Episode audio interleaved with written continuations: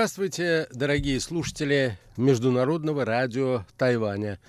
В эфире еженедельная передача из рубрики «Азия в современном мире». У микрофона ведущий передачи Андрей Солодов. 17 сентября нынешнего года должны состояться выборы в парламент Израиля – это уже вторые выборы на протяжении последнего времени, поскольку в результате предыдущих не удалось сформировать кабинет министров на основе серьезной коалиции в парламенте. В преддверии выборов нынешний премьер-министр Израиля Беньямин Нетаньяху объявил о намерении аннексировать долину реки Иордан в случае победы на парламентских выборах. Итак, наша тема сегодня – проблемы израильско-палестинского урегулирования –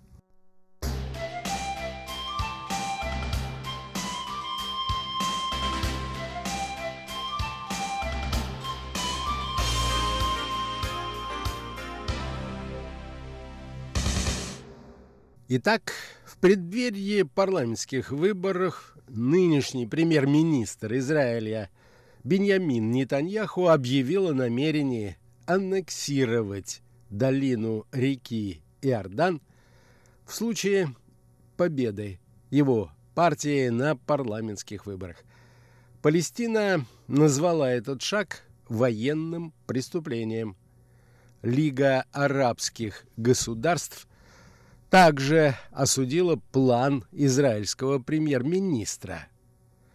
Ранее российский президент Путин провел телефонный разговор с Нетаньяху.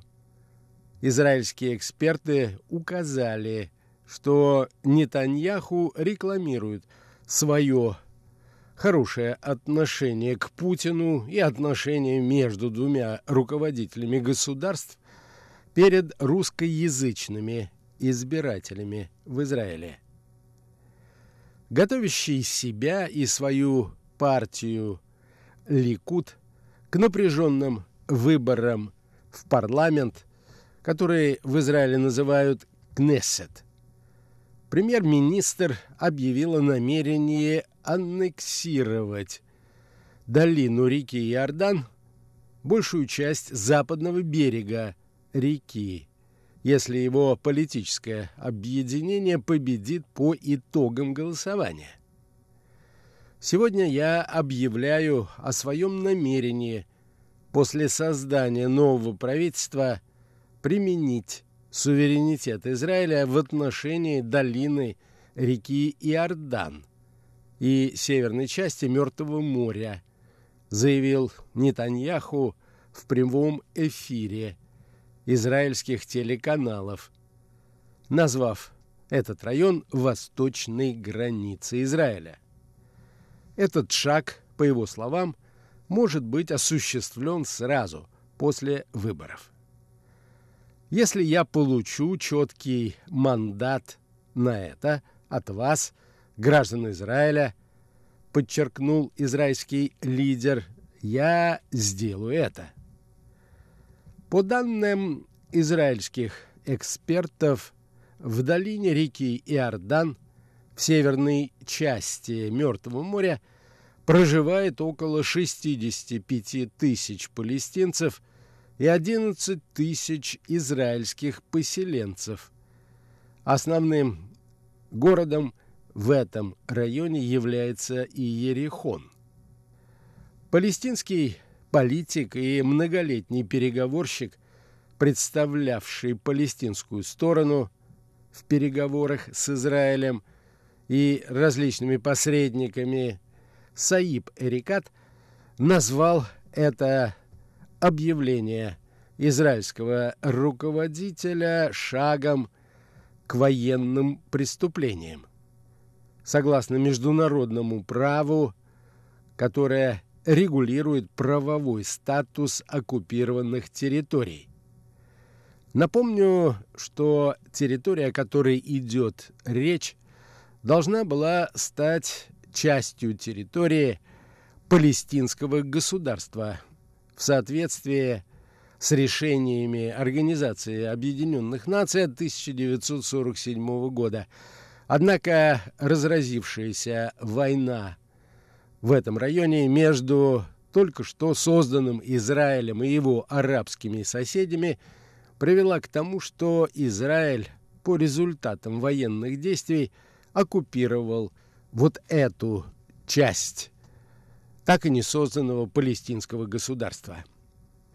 Израильские политические наблюдатели увидели в заявлении Нетаньяху попытку отобрать поддержку у крайне правых конкурентов, которые давно обещали формально аннексировать эту территорию и включить ее в состав израильского государства.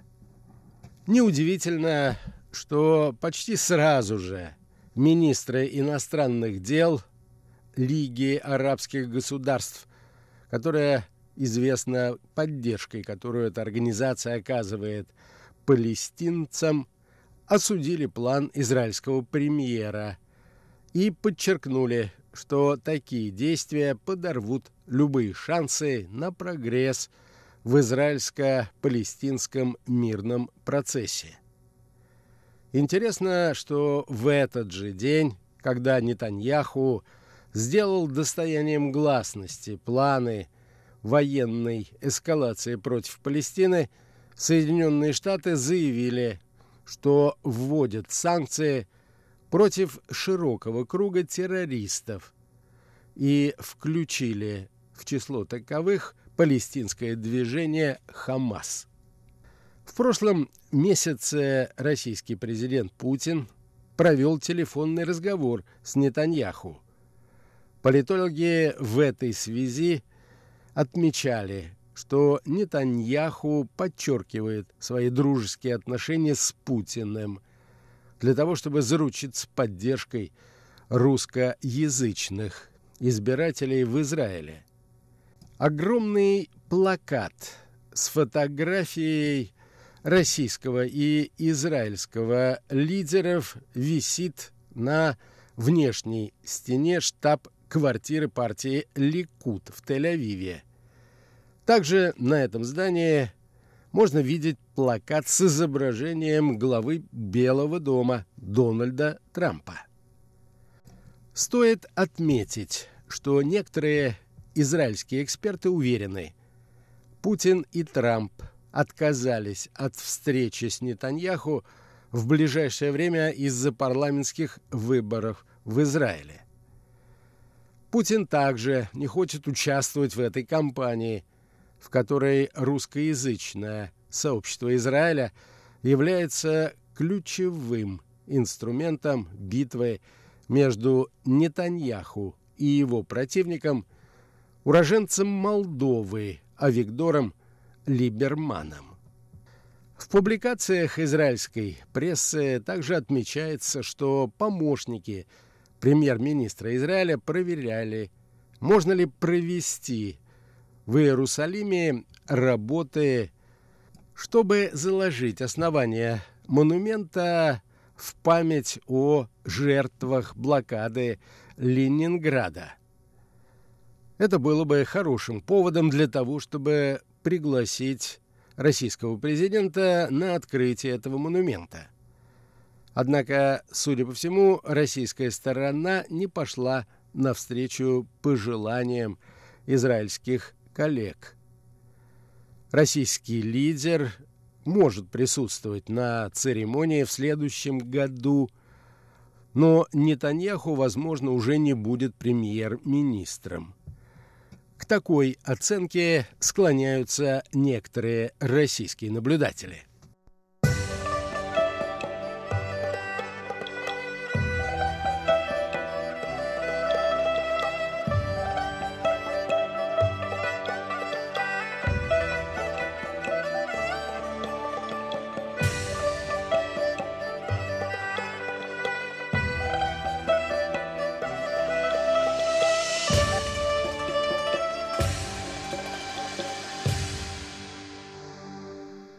Поскольку встреча между российским и израильским лидерами в ближайшее время вряд ли состоится, Нетаньяху принял решение посетить Киев. И это в полном смысле интригующая альтернатива. Особенно если вспомнить, что в течение последнего десятилетия Нетаньяху стремился, так сказать, несколько преуменьшить прочные отношения Израиля с Украиной, опасаясь, особенно после 2014 года, так сказать, разозлить российского президента. В июле нынешнего года сообщалось, что израильские военные начали подготовку к сносу жилищного комплекса в арабском квартале Сурбахер на юго-востоке Иерусалима, несмотря на протесты жителей, которые были поддержаны голосами из ООН. Намереваясь демонтировать 16 домов, где расположены 100 квартир, местные власти выполняют решение Верховного суда Израиля. В решении суда говорится, что возведение этих домов было произведено с нарушением закона, так как они расположены слишком близко от барьера, который отделяет западный берег от территории, собственно, Израиля. Дома, которые подлежат сносу, находятся на территории западного берега, а значит, должны быть под управлением палестинской автономии. Жители домов заявили, что для их строительства им не нужно было спрашивать разрешения израильских властей. Эти действия Израиля вызвали критику и в МИДе России. В Москве с большой озабоченностью фиксируют сохраняющуюся напряженную ситуацию в процессе палестино-израильского урегулирования. В интервью агентству Рейтер в интервью агентству Рейтер владельцы квартир сообщили – что получили разрешение от палестинской автономии на возведение жилого комплекса. И это было в соответствии с содержанием мирных соглашений, которые были подписаны в Осло в 1990 году между представителями Израиля и палестинской автономии в составе Израиля.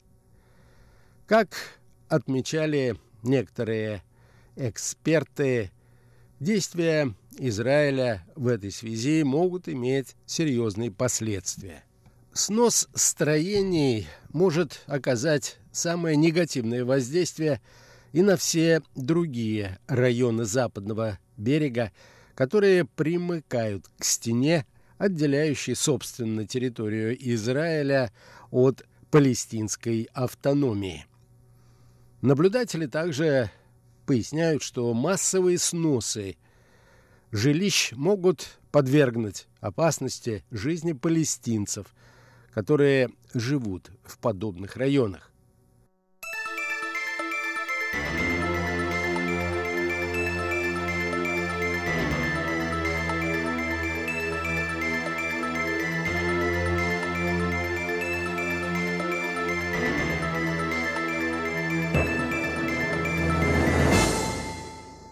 Позицию палестинской автономии поддержали и в ООН. Координатор гуманитарных программ ООН Джейми Мак Голдрик призвал Тель-Авив отказаться от этих планов. В Евросоюзе также отнеслись негативно к намерениям израильских властей и заявили, что подобные планы подрывают возможности для решения палестино-израильской проблемы на основе принципа создания двух государств. Позиция России была сформулирована министром иностранных дел Лавровым во время встречи с палестинским коллегой Риядом Аль-Малики. Дипломаты обсудили целесообразность проведения в Москве дискуссий с участием представителей движений «Фатх» и «Хамас». Россия поддерживает контакты со всеми представителями палестинского общества. Регулярно проводят с ними встречи. В 2017 году был проведен многосторонний раунд межпалестинского диалога, во время которого были обсуждены возможности, целесообразность повторения этой практики уже в нынешнем 2019 году. Также участники Генеральной Ассамблеи ООН не поддержали американскую резолюцию, которая осуждает движение «Хамас». Против документа проголосовали 87 стран, за 57, а еще 33 страны воздержались. Россия же голосовала против этой резолюции.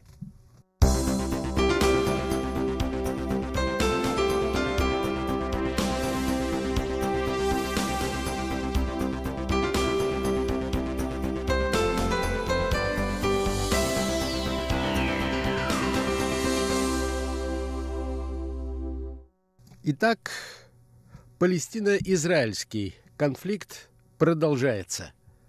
И он является составной частью более широкого арабо-израильского конфликта. Это спор между израильтянами и палестинцами. Каждая из сторон претендует на право обладания и суверенитет над одной и той же территорией бывшего британского мандата Палестина. Было много попыток создать на спорной территории два государства. Независимое палестинское государство рядом с Израилем. В настоящее время, в настоящее время по результатам опросов общественного мнения большинство палестинцев выступает за создание независимого палестинского государства – а общественное мнение в Израиле расколото. Часть граждан этого государства согласна с созданием двух независимых друг от друга структур. Другая же часть израильского общества выступает за включение в состав государства Израиль территорий несостоявшегося палестинского государства, включая и территорию, которую принято называть западный берег реки Иордан. Часть мирового ученого сообщества также выступает за решение создания единого государства, в результате чего весь Израиль, сектор Газа и западный берег станет бинациональным государством с равными правами для всех. Итак, споры о будущем этой территории Ближнего Востока продолжаются, как продолжается и израильско-палестинский конфликт.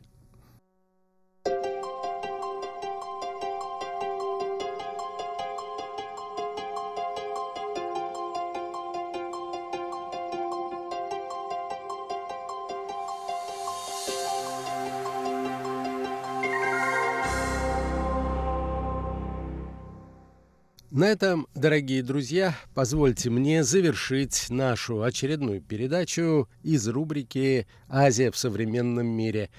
Передачу, как обычно, подготовил и провел Андрей Солодов. Всего вам доброго, дорогие друзья, будьте здоровы, берегите себя и до новых встреч на волнах нашей радиостанции.